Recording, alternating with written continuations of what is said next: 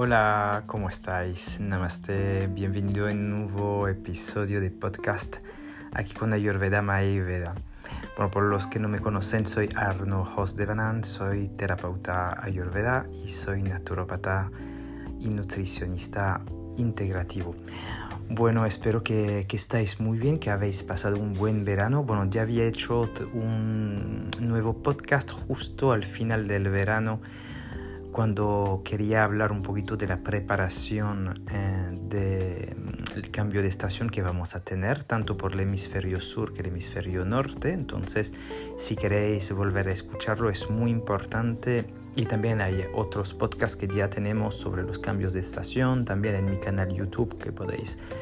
mirar en Arno Host de Vanand, eh, Ayurveda Maiveda en ayurvedamayveda.com tenéis el enlace a mi YouTube donde podéis tener también videos completos sobre el cambio de estación de otoño y de primavera con consejos nutricionales, pero también con un montón de otros consejos. Pero hoy quería hacer un, bueno, un pequeño podcast, uh, sobre todo porque eh, he podido ver uh, algunos comentarios, um, no realmente ofensivos, pero comentarios donde pues la gente yo creo que está muy, está muy equivocada con, con el tema de la ayurveda y se permiten a veces de, de criticar cosas que no se deberían criticar, sobre todo que, bueno, desde mi punto de vista y desde lo que he podido estudiar y donde he podido estudiar, sobre todo es en la India, pues mm, no es que se puede criticar de manera constructiva, porque cuando hay cosas constructivas, pues sí, se puede debatir, se puede hablar, se puede construir, y yo creo que es muy interesante eh, la crítica cuando es positiva o cuando es una crítica negativa, donde hay una posibilidad de construir un debate, pero cuando es, eh, vamos a decir, criticar por criticar, mm, como por ejemplo, voy a coger este ejemplo, Em, porque esta persona me había puesto este tipo de ejemplo, em, de decir que, por ejemplo, mi postura ah, física refleja que no estoy cumpliendo todo, ah, todos los aspectos de la ayurveda. Y que la ayurveda no es solamente alimentación. Primero, bueno, nunca, yo creo que nunca en mi vida, y no estoy aquí para justificarme, solamente para explicar y vais a ver un poquito dónde quiero ir uh, dentro de, este podcast, pero primero no hay solamente la nutrición uh, en Ayurveda. Eso, bueno, yo creo que la gente que me conoce y la gente que me siguen desde años y que siguen tanto los podcasts, uh, mis videos, mis cursos, etcétera, se dan bien cuenta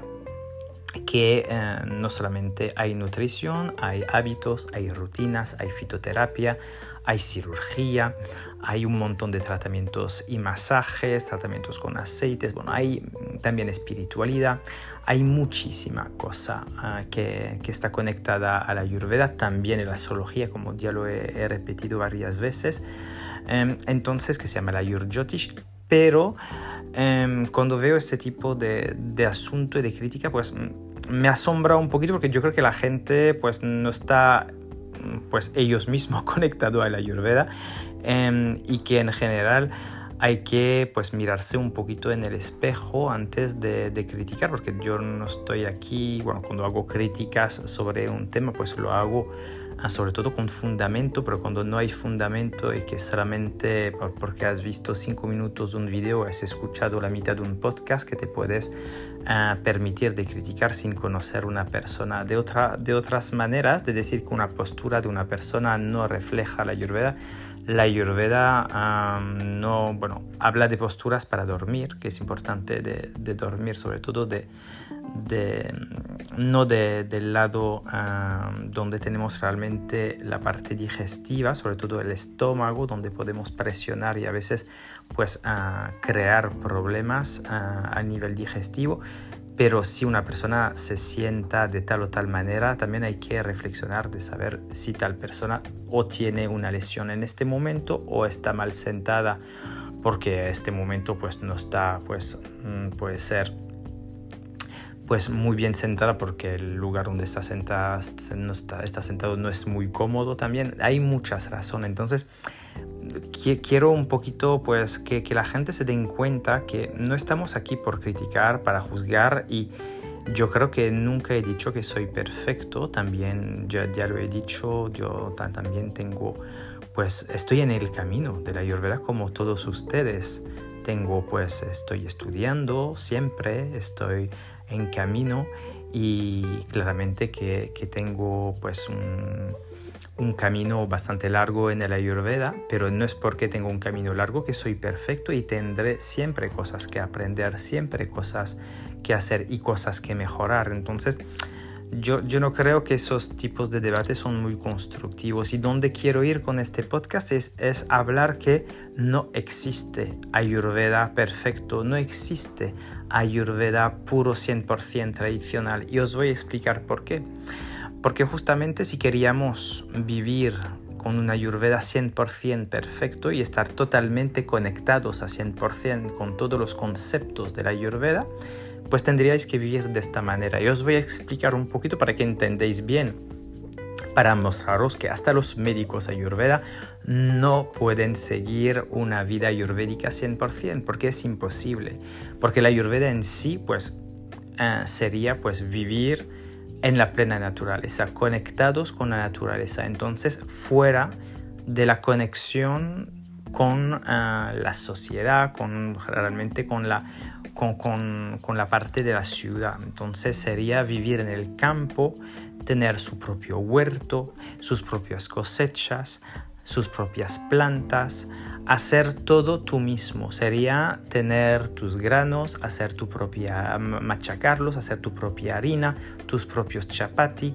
tus ah, propios platos con tus verduras que has cosechado, no tener ninguna nevera, no tener tampoco eh, nada de lujo, sería hacer tu fuego, hacer ah, tu, propia comida, pues así como si estarías en una una casa de campo donde haces tú solo, solo, solo y no tienes que depender de nada y que todos tus alimentos sea 100% fresco y que también, por ejemplo, pues te levantarás justamente a las 4 o las 5 de la mañana, te acuestas a las, a, a las 9 de la noche, justamente pues estar conectado 100% con los ciclos y los ritmos de la naturaleza.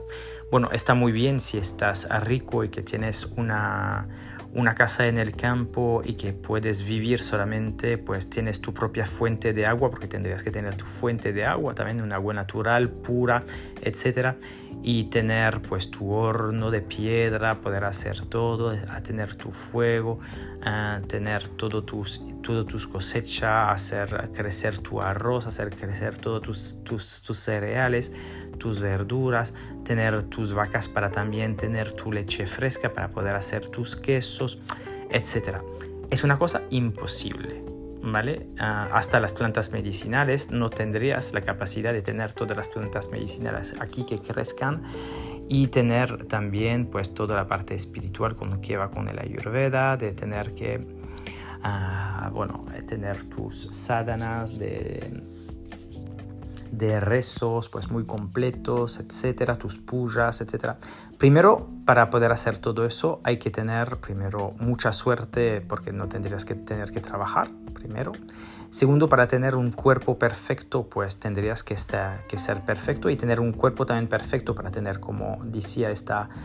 eh, esta señora, un cuerpo eh, con una postura perfecta, pues depende también de lo que has vivido. Si has tenido pues problemas de posturas por problemas emocionales, problemas físicos. Yo en mi caso, por ejemplo, me atropelló un coche cuando era pequeño. Entonces,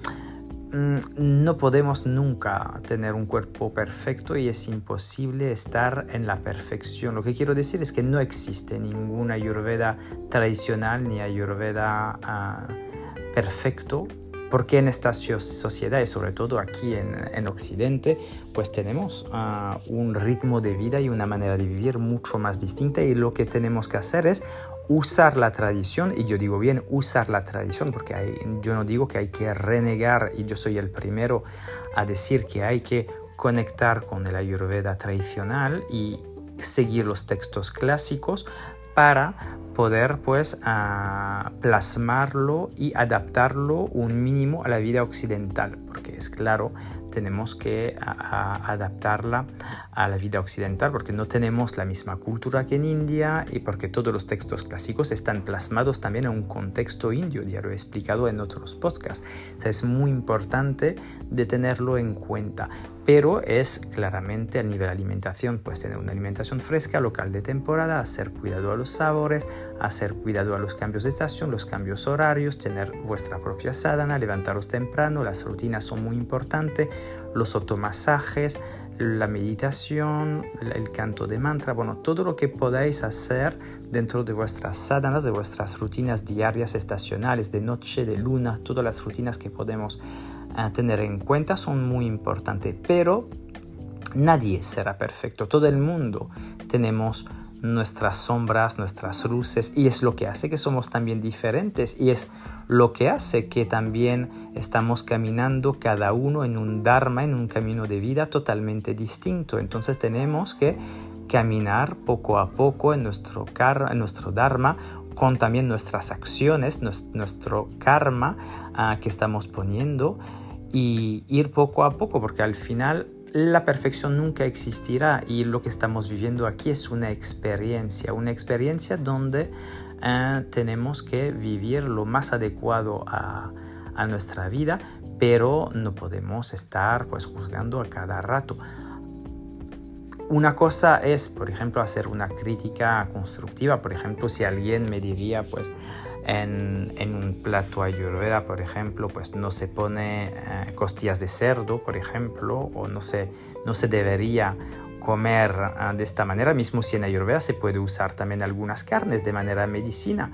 pero eh, si es solamente un plato de carne, por ejemplo, y carbohidrato, pues claramente que falta las verduras, falta las, especias, falta muchísimos ah, componentes nutricionales que van a hacer que el plato será equilibrado y dicho ayurvédico, mismo si sabemos bien que dieta en sí ayurvédica no existe, lo que hay es la, nutrición ayurvédica eh, que tiene base sobre los rasas, sobre los vipak, los, los sabores, los efectos postdigestivos, los alimentos que tenemos que evitar, ah, la alimentación también adecuada a algunas patologías. Todo eso sí que es, es muy importante de estudiarlo, de saberlo, pero ah, es importante de, cuando hablamos de adaptación occidental, pues mm, si me como, por ejemplo, no sé, un, un plato de, no sé, de, costillas con yo no sé qué, pues mm, no podemos decir que este plato es ayurvédico porque será un plato de cerdo con mucha grasa, con mucha papa, mucho carbohidrato y habrá muy poca verdura, entonces no puede ser un plato. Entonces ahí sí que una crítica. Así, pues sí, sí estaría hablando de eso, lo puedo entender, pero la ayurveda hay que respetarlo, pero también hay que entender que mm, cuando estás en, el camino tanto del yoga que de la ayurveda, Nada es perfecto, no es porque haces yoga desde 10 años que tienes que saber hacer todas las posturas difíciles, por ejemplo, o que tienes que, que estar ah, meditando y levitando ahí en el aire. Es imposible. A veces hay gente que hace yoga toda su vida y nunca han llegado a samadhi, este estado pues donde ah, hay una conexión real con el momento presente y una disociación también del espacio-tiempo. Entonces, todo eso es, es muy importante tenerlo en cuenta y, yo creo que de tener en cuenta que hay que hacer lo mejor que podamos y, es eso también que yo creo que el, mensaje de, de, Ayurveda es eso también, hacer lo mejor que podamos hacer dentro de, de, nuestro camino de vida. Y este camino es un camino largo, es el camino de tu experiencia de vida, de, desde que naces hasta que mueres y después volverás también para mejorar de, de, nuevo lo que, lo que por, por, ejemplo, no has podido entender o no has podido trabajar en esta vida porque pues este camino o esta eh, tal, tal o tal situación no te lo ha permitido. Mismo si la responsabilidad, tenemos mucha responsabilidad dentro de, de, cada acto que, que, ponemos en marcha. Pero es muy importante eh, tener en cuenta que eh, estar siempre mirando a la gente o los terapeutas como seres perfectos, como si porque eres perfecto tienes que ser perfecto, pues mm, no funciona así. Yo me acuerdo, eh, os voy a dar un ejemplo, mi, maestro de Ayurveda, mi primer maestro, que se llama John Marchand, que es un, un ser maravilloso, que, que, era el discípulo de Ari Johari, que, que, es, el, bueno, es un indio que fundó nuestra escuela, es un maestro muy importante que ha escrito un montón de libros de astrología, de numerología, de ayurveda. Eh, podéis informaros sobre este maestro, que es un maestro bastante conocido en la India. Pues mi maestro John fumaba. Entonces yo podría decir, uff, este hombre fuma, y, pero está hablando de ayurveda. Eh, eh, está pues haciendo predicación de cosas, pero no la adapta a 100%. Pero, ¿quién soy yo para juzgar y decir, pues, mm, esta persona es peor que otra porque fuma? Como yo tuve médicos homeópatas también que fumaban. Mm, yo no sé, hay también sadhus que fuman y que son súper uh, espiritual y que te pueden enseñar también muchas cosas y están conectados a tope también con el mundo védico. Entonces, yo no creo que hay que irnos desde un, un, juzgamiento de juzgar las personas por cosas así, porque esta, esta persona, justamente este, este John, este, mi maestro, era una persona que tenía una sabiduría, una... Bueno, no, él vive todavía, estoy hablando como si estaría muerto, pero lo hablo porque hace muchísimos años que no lo veo, pero tengo un recuerdo y la verdad que puedo decir que es mi maestro, es uno de mis gurús que, me ha permitido reflexionar mucho sobre mí, sobre mi vida, sobre lo que, lo que he hecho, cómo lo he hecho, ah, sobre todo el, el, camino que he recogido en esta escuela de Ayurveda y, que, lo que estoy haciendo yo también ahora como profesional. Entonces, siempre me estoy poniendo pues con preguntas, con reflexión, porque es muy importante reflexionar todos los días. Pero lo que no se puede es Em, poner las personas como gente em, o criticar a las personas como si estarían malas porque eh, por una falsa imagen, una falsa idea que tú puedes tener de la ayurveda o una uh, ideales que tú tienes de la ayurveda, como mucha gente que piensan que la ayurveda es solamente para veganos o para vegetarianos o que dicen que la cebolla y el ajo es malo porque Sadhguru ha dicho que el ajo, por ejemplo, eh, tiene que usarse solamente como medicina, pero Sadhguru también es una persona, no es el maestro eh, extremo y de, de, de, todo, no sabe todo Sadhguru tampoco. Además, Sadhguru es algo súper comercial con una maquinaria eh, de Hollywood californiana ahí detrás de él. Entonces, yo no creo que sea el maestro más tradicional que, que, tenga India. Hay gente mucho más sabia que, que Sadhguru. Y,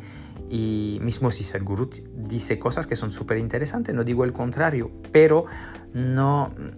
todo no es así tan lineal como lo podemos ver. Dejarnos también llevar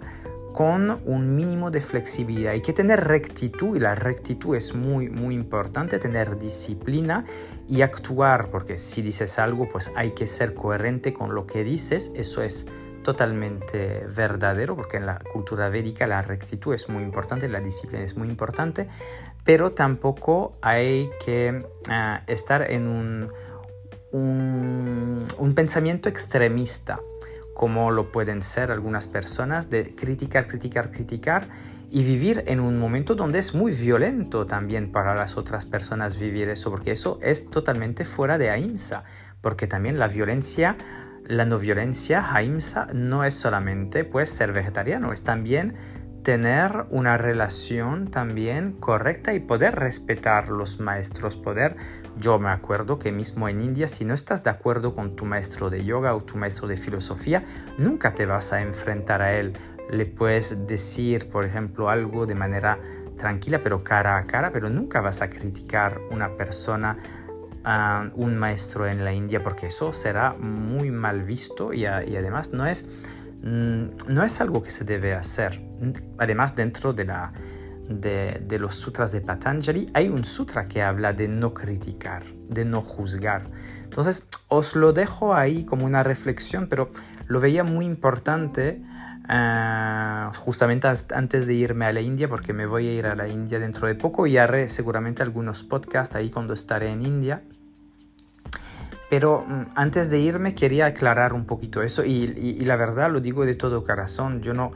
yo, yo, no busco a tener seguidores y seguidores y seguidores. Yo, yo no busco a ser influencer y toda esta cosa súper occidental ahora. Um, lo que solamente busco es, bueno, no es buscar, es que lo que, lo, lo que mm, estoy en, un camino donde pues la gente que me quieren seguir pues me siguen, la gente que no me quieren seguir no me siguen, me da totalmente igual. Lo que quiero sobre todo es que la gente que esté a mi alrededor, que quiere escuchar, que quiere aprender, que quiere, porque yo soy uno de los maestros dentro de muchos, como yo tengo también muchos maestros, yo no sé todo. Yo no sé, además yo lo digo siempre, yo no sé nada, tengo un montón de cosas que aprender. Siempre tenemos que aprender y hasta la muerte tenemos que aprender y desde la muerte también tenemos que aprender. Entonces es muy importante conectar con vosotros mismos, ah, estar bien enfocado en, vosotros mismos, pero respetar vuestros maestros, respetar también su camino, porque cada uno tenemos un camino y no sabemos Nadie sabe lo que estoy viviendo yo dentro de mí. Yo no, no, no, estoy aquí para contar toda mi vida, todas mis emociones, todo lo que estoy contando, porque es algo que muy personal y es, es mi camino, es lo que estoy trabajando yo para mí. Puedo compartir de vez en cuando y lo hago con vosotros. Estoy lo más transparente que pueda dentro de mi vida, porque como lo digo, no estoy aquí para ponerme ah, detrás de una máscara y, y, esconderme detrás de algo, porque siempre he sido una persona muy Ah, muy transparente y cualquier ah, cosa que me suceda siempre pues lo, lo, quiero aclarar con todo el mundo como lo estoy haciendo ahora mismo. Si hay gente que lo van a tomar como una justificación no es justificación. Sobre todo es para poder explicar y tener esta reflexión sobre todo de dónde, uh, dónde la ayurveda va también dónde podemos llegar también con el ayurveda al nivel de pensamiento, porque la ayurveda no es solo ah, pues comer bien o solamente pues darse un buen masaje. El ayurveda es mucho más profundo porque hace parte de la cultura védica como upaveda, como, como técnica específica de, de, la ciencia del conocimiento védico. Espero pues haber ah, sido bastante completo y uh, pues si queréis tener de toda forma cualquier información, etcétera, o tenéis dudas sobre también programas o proyectos o cursos que estoy haciendo, os ah, invito de toda forma a mirar mi web en ayurvedamayveda.com. Yo a partir de ahora estaré todavía unos días aquí en España y después me iré un mes a la India para también seguir practicando, pues también acompañar un grupo por un retiro que estoy organizando cada año y después yo también quedarme Ah, un tiempo en la India para, para, conectar conmigo mismo. Os deseo un feliz fin de semana, un feliz día. Namaskar, Hari Om Tat Sat, Om Namah Shivaya.